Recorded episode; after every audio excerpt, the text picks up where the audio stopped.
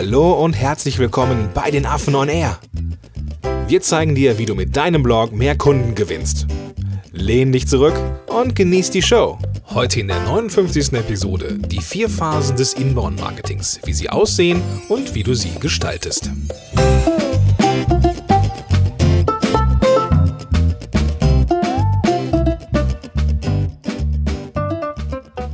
Moin und schön, dass du wieder dabei bist zur 59. Episode von Affen on Air. Mein Name ist Gordon Schönwelder und mit am Start wie immer Vladi. Vladi, geht's dir gut? Ich grüße dich und alle Zuhörer herzlich. Ja, und die Zuhörerinnen gut. nicht vergessen. Und die Zuhörerin natürlich auch. Ich muss mir abgewöhnen, alle Zuhörer zu sagen, sondern ich grüße alle Zuhörerinnen und Zuhörer. Ja, ja, genau.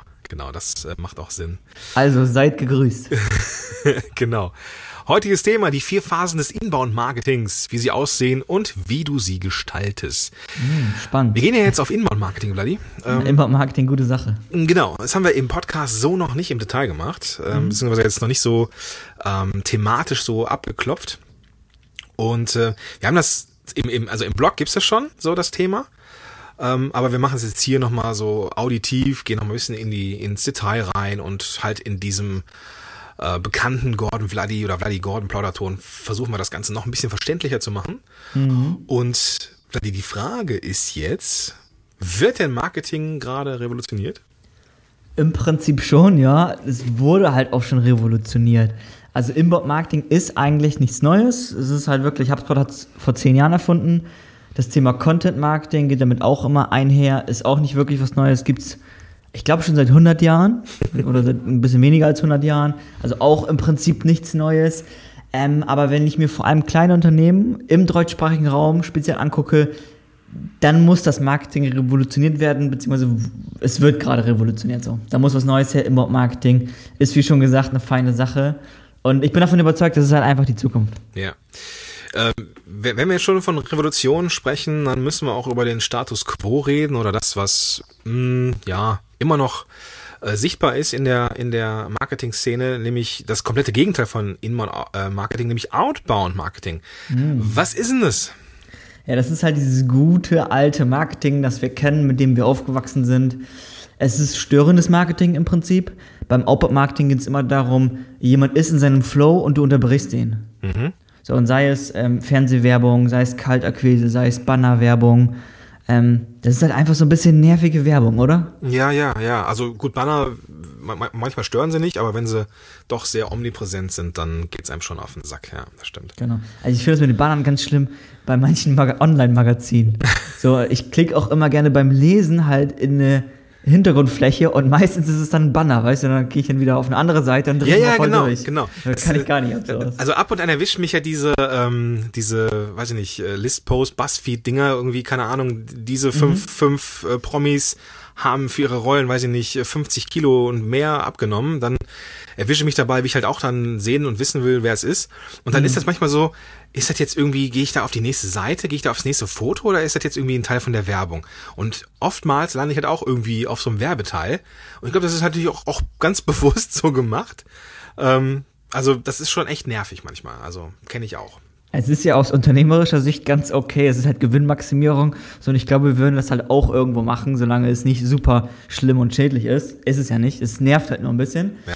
Aber nichtsdestotrotz ist es halt wirklich ein Störfaktor. Und ähm, generell sind wir Menschen ziemlich gut drin geworden, ähm, ja, Outbound-Marketing einfach auszublenden. Das ist so ein bisschen, ähm, es gehört einfach meiner Meinung nach so ein bisschen der Vergangenheit an. Einfach, weil wir, guck mal, Fernsehwerbung schalten wir um. Ja. So, machst du auch, oder? Wenn wir, nee, ich gucke ich guck gar, gar kein Fernsehen mehr. Also Noch- kein, noch kein, keine, also kein, hier keine, äh, keine öffentlichen oder privaten Sender, sondern äh, ich, eigentlich so alles über Streaming, so Netflix Mhm. Genau. und Co. Das ist nämlich der nächste Punkt, halt Netflix. Ja. Oder du guckst halt Netflix komplett ohne Werbung und bezahlst halt für das Streaming, was ja auch okay und cool ist. Ja.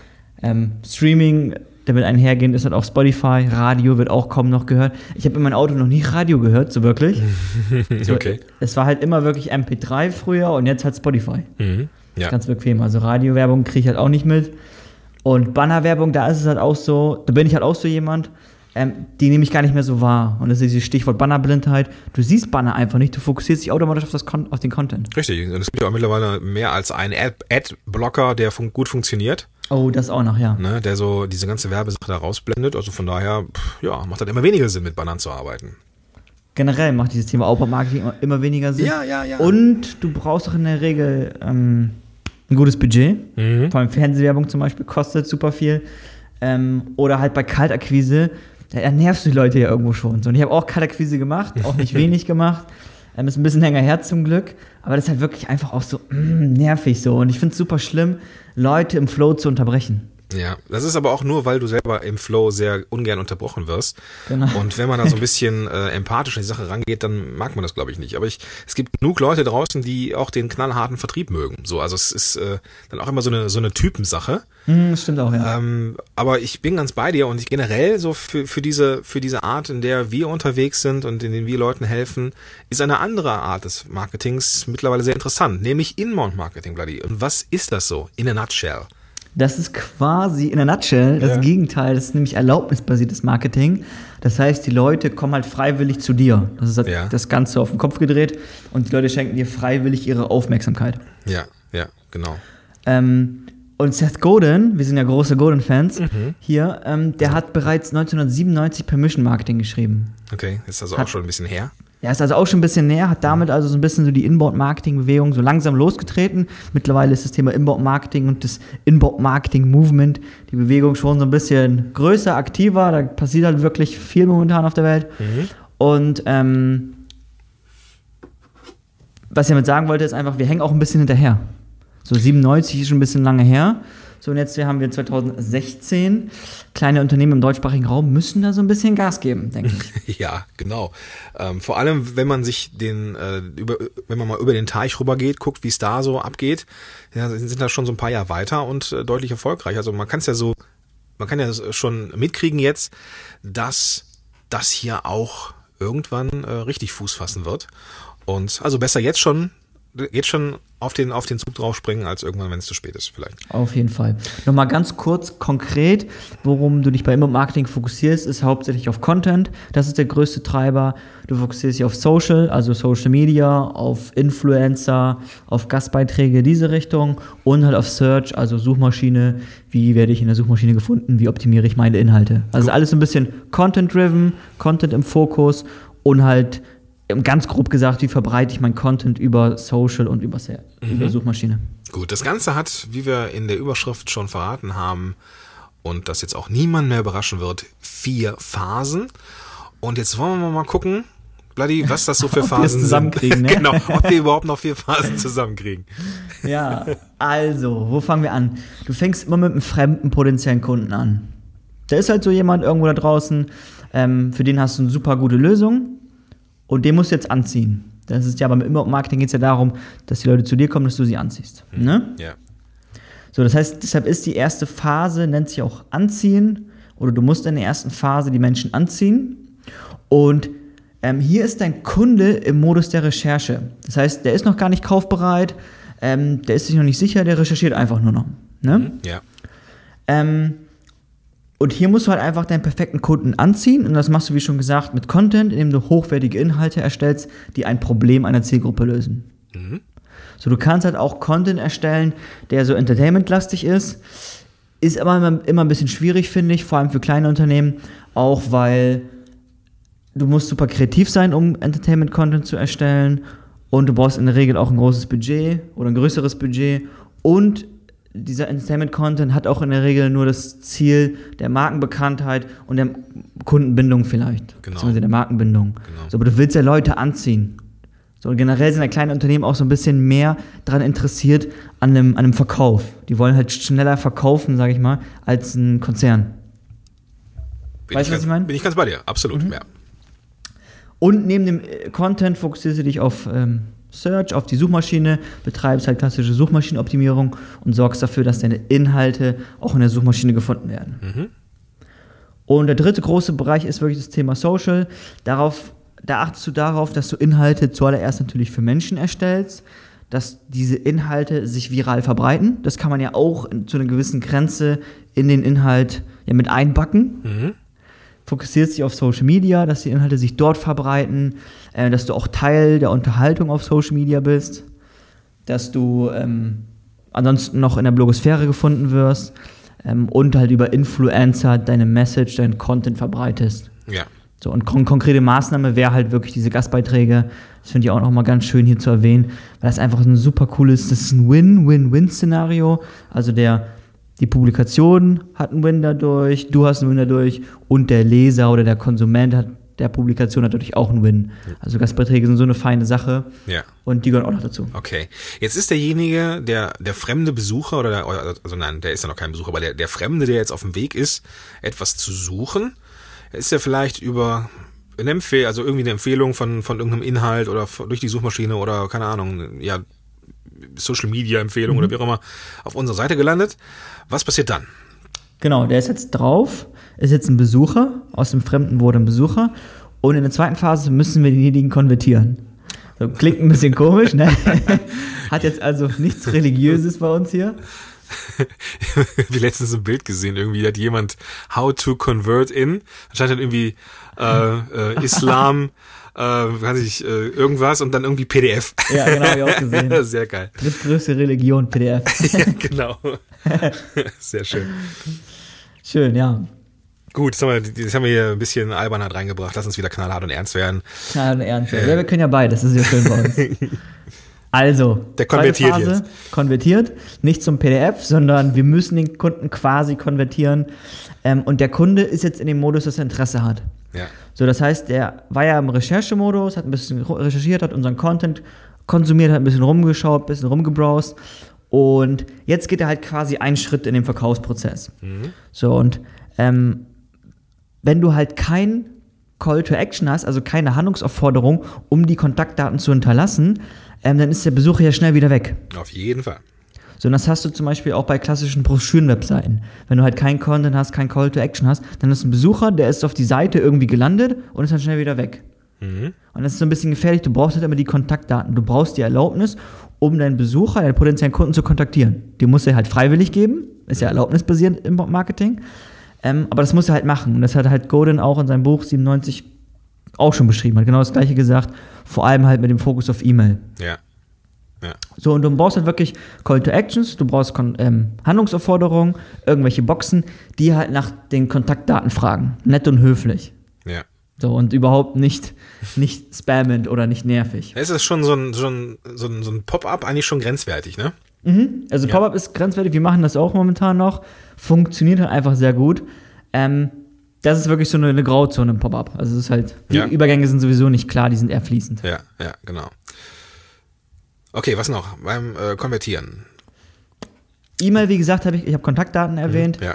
Ähm, E-Mail ist wunderbar, kannst du machen, wird auch am besten genommen, ist auch eins der besten Kommunikationskanäle, Kommunikationsmedien. Was HubSpot zum Beispiel momentan macht, finde ich super cool. Die fragen nach der, nach der Handynummer. Und danach schicken die, die halt die Nachrichten per WhatsApp. Ah, okay, ja. Das ja. ist auch noch eine coole Idee. Also es muss nicht immer E-Mail sein, es kann auch einfach die Telefonnummer sein. Dann rufst du den an, wenn du zum Beispiel Dienstleistungen anbietest. Ähm, das ist eine coole Idee. Ja, auf jeden Fall. Ist halt die Frage, ob da, also ich, das, das, ich merke das auch, dass es irgendwie im Kommen ist, dieses äh, SMS, WhatsApp, Marketing. Mal gucken, wie es sich so durchsetzt. Ich bin sehr gespannt, beobachte das. Ähm, okay, also wir haben jetzt, wir haben jetzt die ähm, Kontaktdaten, so der hat die ja eingegeben, so ist jetzt quasi vom Besucher zum, jetzt klingt total assi, äh, zum Lead geworden. Äh, darf nicht vergessen, dass da immer Menschen hinter sind. Ähm, deswegen auch wenn da irgendwie sowas wie steht wie Lead Magnet oder sowas, finde ich jetzt immer so ein bisschen äh, zweischneidig, weil es immer ein Mensch ist, der dahinter steckt, hinter jeder E-Mail-Adresse und deswegen glaube ich, darf man den so, so, so behandeln, aber nichtsdestotrotz ist es so, so, so der Terminus, den wir jetzt ja auch mal eben benutzen, also er ist vom Besucher zum Lead geworden. Was passiert dann, Bloody? Genau, also nochmal ganz kurz zu, zum Lead-Begriff. Ich bin halt voll bei dir, wir dürfen den Menschen niemals vergessen. Ähm, wir hatten ja letztens oder vor einigen Monaten eine Umfrage gemacht. Viele aus unserem Publikum benutzen noch den Begriff Lead. War ich auch so ein bisschen erstaunt, aber deshalb benutzen wir den auch. Und ich finde den Begriff cool, weil er klar und kurz ist. Der ist schön knapp. Das ist er, definitiv, Aber ja. du hast echt immer die Gefahr, dass du halt nur eine Kennzahl siehst und den Mensch vergisst. Und das dürfen wir halt nicht machen, selbst wenn wir irgendwas Vernünftiges, Skalierbares aufbauen wollen. Ja, Dürfen wir halt niemals vergessen. ganz genau. Genau, in der dritten Phase müssen wir den ganzen jetzt abschließen. So, hier müssen wir den Abschluss erzielen und der Kunde geht jetzt wieder einen Schritt weiter im Kaufprozess, der ist quasi schon so kaufbereit. Wir haben halt in der zweiten Phase den Kunden halt angezogen, konvertiert, haben seine Kontaktdaten. Er ist jetzt quasi ein Lead, er ist ein E-Mail-Abonnent, ähm, er ist ein ja, potenzieller Kunde, wenn du es so möchtest. Und jetzt müssen wir die Beziehung aufbauen, die Beziehung festigen. Mhm. Am besten halt vorzugsweise mit E-Mail, ähm, weil es dann einfach ein direkter Zugang zur Inbox ist. Das ist auch was sehr Privates, deswegen finde ich E-Mail so cool. Und damit zusammenhängt ist auch das Thema Automatisierung. Das geht in der Regel auch viel mit E-Mail oder gibt es halt die meisten Anbieter, die das können. Ja. Ähm, deshalb ist es ganz cool, wenn du, wenn es möglich ist, in der Phase halt einen kleinen Autoresponder aufsetzt, also automatische, ähm, eine automatische E-Mail-Sequenz, wo du halt ja ähm, den besten Content lieferst, fragst, wo das größte Problem ist, wo die größte Hürde ist. Ähm, was kann man noch machen? Weitere Fragen stellen, um so ein bisschen ähm, in Kommunikation mit dem Publikum zu kommen, um die Wehwehchen kennenzulernen und halt einfach generell noch den besten Content, den man hat, zu liefern, weil in der Regel in so einem Content-Hub oder in so einem Blog geht der Content halt gerne mal unter, ne? Ja, das stimmt natürlich, ja. Ja. Da macht es auch Sinn, dann das Ganze irgendwo schon so, so, so ein Stück weit zu automatisieren dann, ne? Ja, vor allem diesen Autoresponder. Alleine diese Frage, so was ist dein größtes Problem oder was ist deine größte Hürde? Ja, ja. So, da kriegst du halt, wie weiter du wächst, super cooles Feedback und ähm, das sind super gute Content-Ideen und du lernst dein Publikum immer und immer wieder besser kennen. Das ist einfach so eine gute Feedback-Schleife. Absolut, ja. Also habe ich auch irgendwann vor einem Jahr, glaube ich, eingebaut in meinen Autoresponder. Wunderbare Sache, weil Leute dann, also manchmal kriegst du nur so eine, kriegst du so eine Mail mit so drei, vier Sachen, so Themen, ne? dit, dit, dit. Manchmal schreiben dir Leute dann auch wirklich eine, eine ganze Seite so, ne? Mhm, so gefühlt. Richtig geil, so dann, dann, also finde ich super, ja. Super geile Insights, die sogar quasi zu dir kommen. Ja, so, genau, Wenn du, auch, genau. wenn du auch die Ressourcen hast und nett bist, kannst du darauf antworten. Versuchen wir halt auch immer. Irgendwann wird es halt quasi unmöglich Ja. oder schwer. Ja. So, aber halt, solange es noch geht, kann man schön sich mit dem Publikum austauschen. Das ist auch eine super schöne, feine menschliche Sache, ne? Ja, auf jeden Fall, auf jeden Fall. Ja. Ja, was wir zu guter Letzt machen müssen, ist, wenn die Beziehung gefestigt ist, wir müssen den potenziellen Kunden auf eine Landingpage leiten. Und eine Landingpage ist einfach eine einfache Seite, die einen Fokus hat, die möglichst ablenkungsfrei gestaltet ist, die also wirklich am besten keine Navi hat, ähm, keine ausführenden Links, keine Social Box. Also alles, was von der eigentlichen Handlung, nämlich dem Kauf in diesem Fall ablenkt, muss halt ausgeblendet werden. Mhm. Und dann leiten wir ihn halt darauf. Ja. So, und dann kann er entscheiden, ob das jetzt schon etwas ist für ihn oder nicht. Genau. Genau. Wenn wir jetzt davon ausgehen, dass derjenige Bock drauf hatte, dass wir ein Produkt haben, vielleicht für ihn, was seine Probleme noch besser löst oder vielleicht so richtig so einmal final löst oder so, was dann? Ja, danach wurde er quasi zum Kunden. Der hat halt quasi gekauft. Ähm, und hier hören halt viele auf.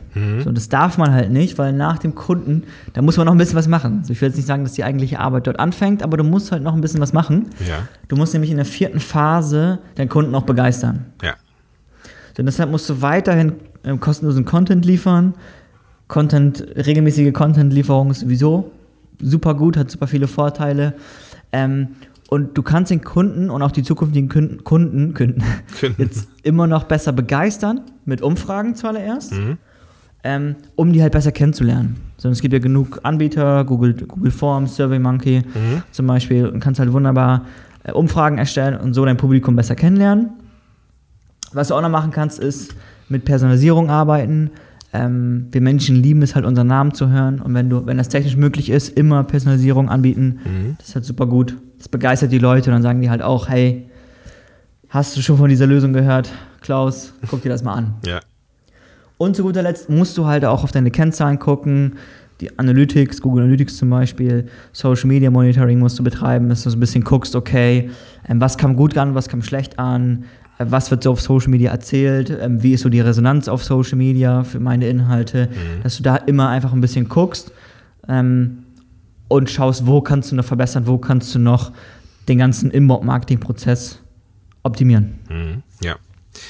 Es ist dann halt noch nicht zu Ende. Ne? Das ist halt so ein, das ist halt so, ein, äh, so eine Sache, die kann man nochmal unterstreichen hier. Also die, ähm, der, der, der, derjenige, der Mensch, der ein Kunde geworden ist, den sollte man danach nicht links liegen lassen, sondern man sollte ihn weiter gut behandeln und sich nicht nur auf die konzentrieren, die neu dazukommen sollen, sondern man soll die Bestandskunden, wenn man das mal so vertriebsmäßig äh, bezeichnet, weiterhin gut behandeln. Ne? Genau. Und dann so richtig auch in den Fokus rücken des Ganzen. Das passt schon. Das ist halt das Coole daran, wenn du den Bestandskunden halt immer wieder Content lieferst, die haben ja noch andere kleinere Problem, Problemchen. So, und die löst du dann immer wieder. Das, das freut die einfach. Die werden halt, also du brauchst super viel ähm, ja, ganz nach dem Gesetz der Rez Reziprozität baust du halt super viel hier Goodwill, also super viel, wie, wie sagt man dazu?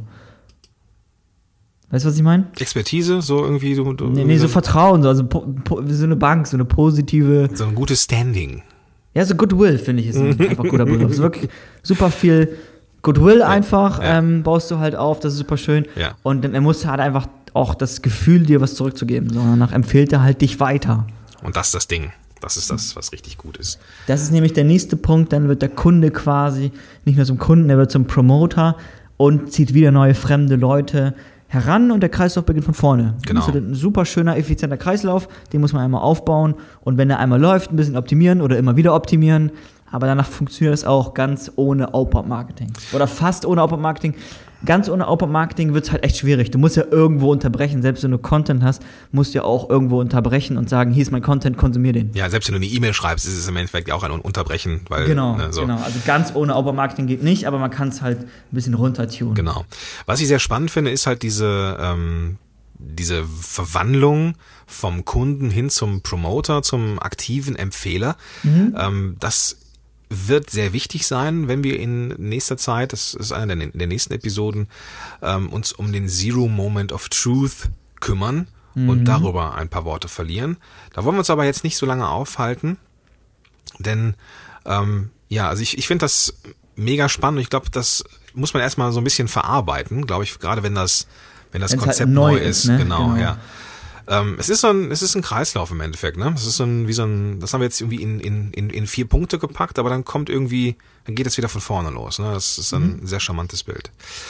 Also, ich mach mal, ich, ich fasse mal so ein, so ein bisschen zusammen, guck mal, ob ich es verstanden habe. Und du pr- prüfst mal, ob das alles so richtig ist. Machen wir, genau. Äh, also, wie, ich's, wie ich gerade schon aufgehört habe, es ist aus meiner Sicht so ein, so ein Kreislauf. Erstmal äh, muss man gucken, dass man den, den, äh, ja, denjenigen, der noch gar nicht in Kontakt mit uns ist, irgendwie in, in Kontakt bringt. Also durch gute Inhalte, durch Social Media, äh, durch, durch Suchmaschinenoptimierung und so weiter.